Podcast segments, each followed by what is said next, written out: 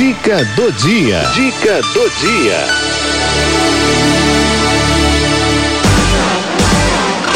Direito e Cidadania, com doutora Crislene Amage.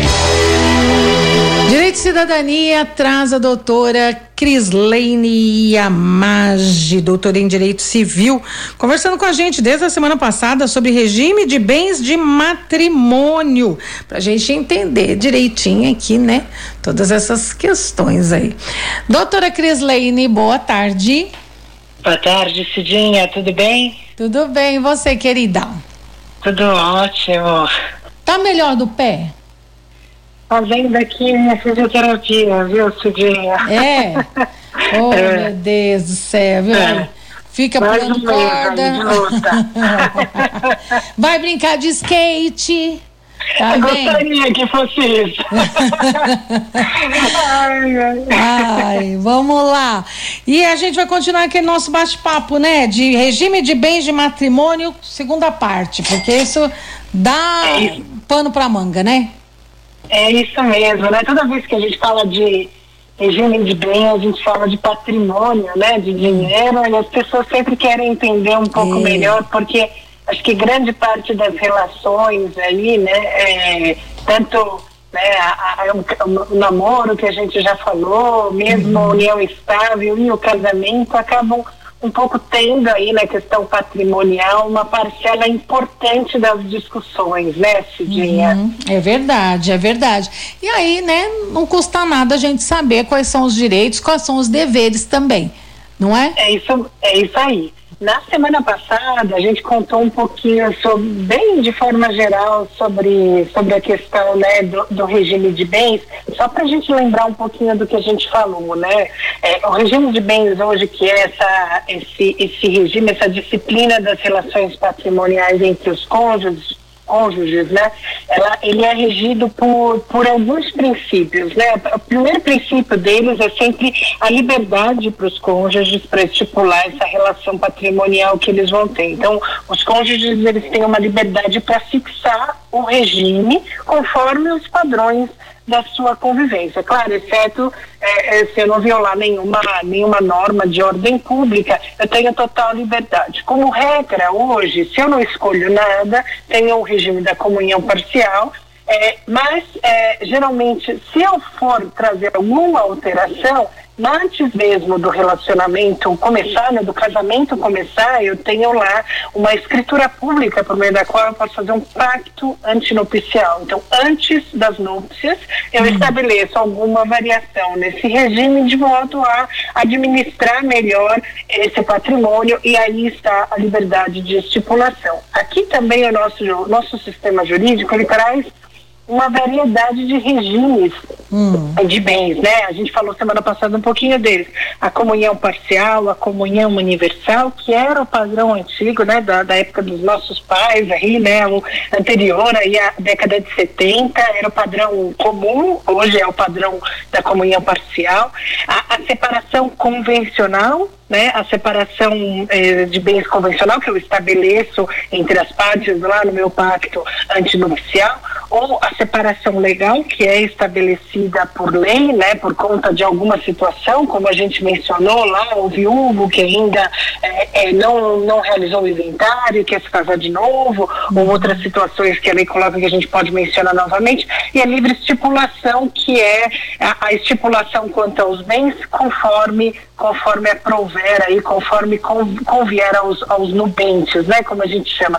A, ante, ante, antigamente, antes desse código, a gente tinha uma situação que quando a gente estabelecia um regime patrimonial, um regime de bens, era imutável, era uma situação que durava realmente para sempre. Hoje, o o nosso código ele já permite que os, os, os cônjuges repensem isso ao longo da vida e mudem isso de forma justificada. Então, há uma disposição no código que diz que se, é, se eu estabeleci, por exemplo, se eu deixei lá o regime supletivo, a comunhão parcial, e eu em algum momento da vida, é, né, por, por alguma situação, quero, quero, quero mudar isso com o meu cônjuge, hoje a, a, a, lei já me permite essa mudança, desde que haja uma autorização judicial que vai analisar o fundamento, a motivação para isso, porque é importante que não haja uma situação de constrangimento do outro cônjuge, né?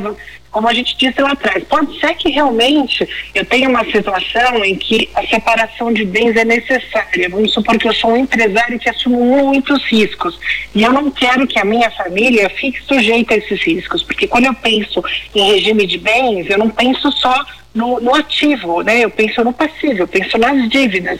Então pode ser que tenha situações que efetivamente um regime de bens mais flexível ou separado totalmente é necessário para que eu proteja também a minha própria família. Pode ser que eu precise de uma de uma flexibilidade maior até para para alienar, para vender esses bens, para pleitear, né? É, garantias e operações para prestar essas garantias para então por isso, os cônjuges podem ser que escolham outro regime.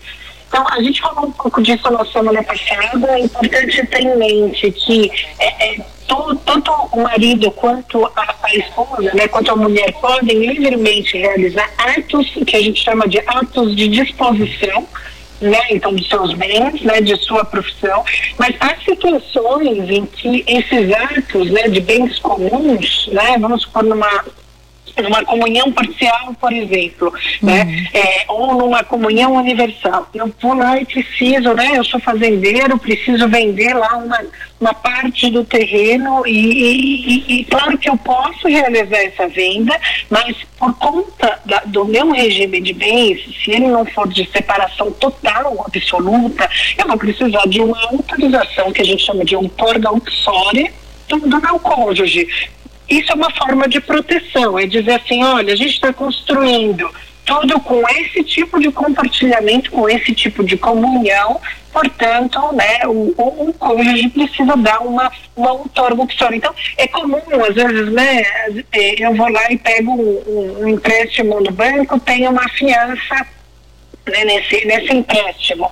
Até para hum. prestar essa fiança, como a fiança envolve como garantia os meus bens, é, é, é, é, eu tenho que pedir a autorização do cônjuge desse fiador. Então, às vezes as pessoas veem isso no dia a dia e não entendem bem. Né? Por que, que eu tenho que eu tenho que assinar junto, né? As pessoas hum. falam no, no, no, no jargão popular. Por que, que eu tenho que autorizar isso? Porque a lei determina para proteger a administração e disponibilidade dos bens por causa do regime matrimonial. E é por isso que muitas vezes a gente vai fazer operações no banco, ou em situações de venda mesmo de bens, e perguntam para a gente, você é casado? Aí você fala, por que está me perguntando isso? Né? Sim, sou casado. Qual que é o seu regime de bens? Você é casado em comunhão parcial, comunhão universal? Aí isso por quê? Porque influencia o modo como vou estruturar essa operação econômica. Interessante, né, Cidinha? Saber disso. Uhum. Então, quer dizer, é, por, por isso que é importante eu saber toda, toda essa questão aqui que diz direito ao, ao, regime de bens do matrimônio, porque qualquer compra que eu for fazer, qualquer investimento que eu for fazer, qualquer venda que eu for fazer, não é? Tu, tudo isso tá, tá ligado ali ao meu companheiro, ou não. Não é? É isso. Até mesmo a minha decisão de fazer uma doação de um bem, por exemplo, comum. Né? Eu quis fazer lá uma doação de uma coisa, a gente está falando fazendeiro aqui. O fazendeiro resolve doar uma cabeça de boi, né? Uma cabe... O gado dele lá. Isso é bem da família, é bem de, do patrimônio da administração. Ah, e os dois têm que assinar. Ah. Os dois têm que assinar. Se ele for decidir, isso, isso fica sujeito no futuro, é o que a gente chama de integrante da meação, né? É bem comum, então eu preciso da autorização do outro. E essa autorização é feita por meio dessa, dessa outorga. Aí é interessante também, a gente mencionou na semana passada, poxa, muitas pessoas têm dúvida, né? O, o viúvo ou a viúva quer casar de novo, né? É, e aí fala, poxa, né, às vezes os filhos ficam preocupados, falam, poxa, é, é, é mas aí, será que está casando pela, pelas causas verdadeiras? Será que fica protegida a situação? Está causando por interesse? O que, que, o código faz? Pressupondo uma, uma ideia de uma proteção para maiores de 70 anos, ele já estabelece como regra legal que essas pessoas tenham uma separação total de bens. Então, é, isso é uma forma de proteção. Por quê? Por situações que se verificam, né, no, ao longo do tempo, o nosso regime jurídico ele vai absorvendo essas situações e vai tentando criar critérios de proteção. Esse é um, é um critério de proteção. Dizer que assim, acima dos 70 anos, como regra, eu tenho separação obrigatória, sem prejuízo de eu comprar um bem no nome do meu cônjuge, sem prejuízo de eu comprar um bem no nome no nome é, é, né, de, de, dessa pessoa com quem eu constitui um novo núcleo familiar, mesmo até essa regra prevalece, inclusive, para situações é, de união estável. Por quê? Porque regras como essa protetivas, elas não são afastadas só porque eu mudo o tipo de, de, de, de configuração do núcleo familiar, viu, Cidinha? Isso é super importante de dizer que às vezes as pessoas têm bastante dúvida porque acontecem essas coisas. A mesma coisa a gente mencionou na semana passada quando eu tenho causa suspensiva de casamento, ou seja, eu só posso casar se eu resolver alguma pendência, assim que a gente pensa, né? E esse é o caso, por exemplo, do viúvo que ainda tem que realizar o inventário, né? No fim, hum. isso se estabelece como uma forma suspensiva, ou seja, até eu fazer o inventário, não, o código diz, você não deve casar, é um aconselhamento, mas que se impõe, né? Então o viúvo deve fazer o inventário dos bens, partilhar com os herdeiros para depois casar de novo. Isso leva com que se eu fizer, se eu tomar qualquer medida sem observar se essa recomendação do código, você não deve casar se tiver essa situação, eu estabeleço um regime de bens de separação obrigatória para proteger aqueles que ainda não tiveram a sua situação resolvida, né? O mesmo, mesma coisa o divorciado também. Se um divorciado não tem lá uma situação de partilha de bens homologada, né? É, também é impedido de casar de novo. Ele não deve se casar. Há uma causa suspensiva, na verdade, esse é o termo que o, que o nosso código usa, e, portanto, nesse caso também se estabelece uma separação total se ele né, tentar se casar de novo e estabelecer outro regime de bens. Não pode. O código não permite. Tá? Muito interessante.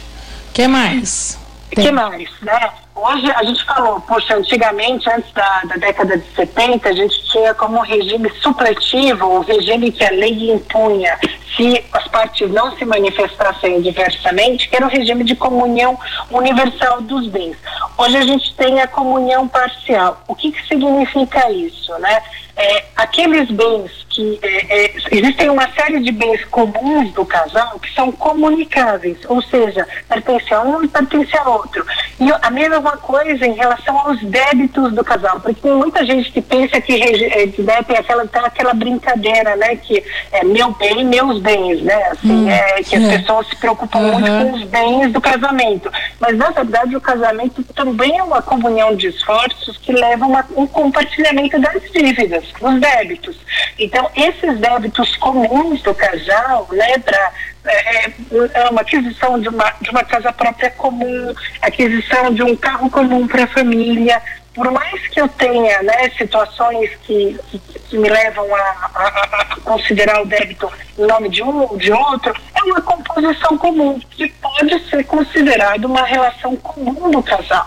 Né? Então, nessas situações, a comunhão ela se dá não só em relação aos bens, mas em relação também aos, aos débitos né, que eu tenho em comum. Isso é super importante de dizer, porque é importante dizer porque assim o que se considera na comunhão parcial é que há uma exclusão de bens que pertencem a cada um antes do casamento que eles usam para sua própria profissão. Eu dei um exemplo aqui, acho que na semana passada. Eu tenho, né, eu sou advogado, tenho vários livros próprios meus da profissão.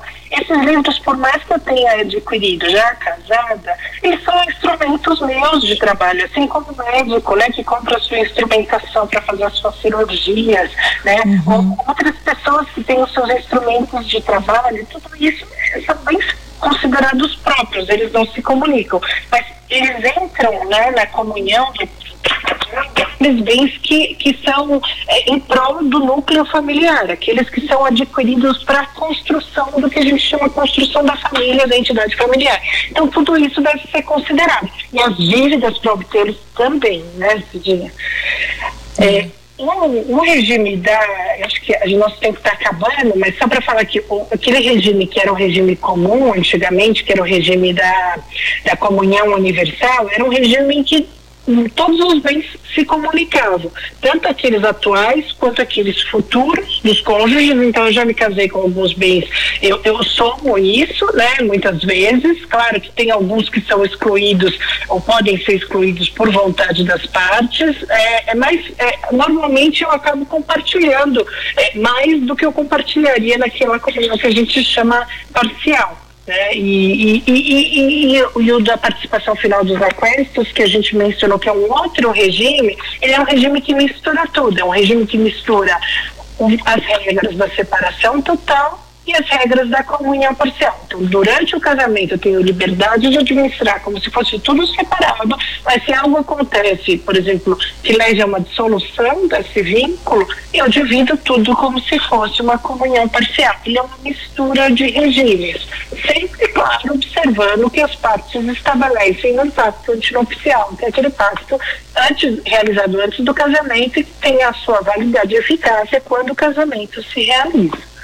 Então, esse é um pouco né, divisão aqui do que a gente tem, né? Além da separação convencional, que é aquela que eu falo, puxa, aqui se mantém separados esses bens e ela tem várias variações aqui, conforme estabelecer nesse pacto, nesse contrato, mas é, é, é, um pouco da visão que a gente tem aqui do regime patrimonial do, do, do, do dos cônjuges, né? Que a gente vem falando desde a semana passada e que são os bens que são fundamentais para a manutenção do núcleo familiar e da, né, da família aqui, do, do da constituição do, do, do futuro, né, Cidinho? Tá certo, então. Olha, muito bom, viu? Suas explicações aqui é importantíssima, assim, para que os ouvintes possam acompanhar. Muito obrigada, viu, doutora Crislene? Você sempre nos ajudando bastante aí com as suas orientações, suas informações preciosas. Eu que agradeço, Cidinha. Um abraço a todos os ouvintes, um abraço a vocês aí na rádio. Um abraço.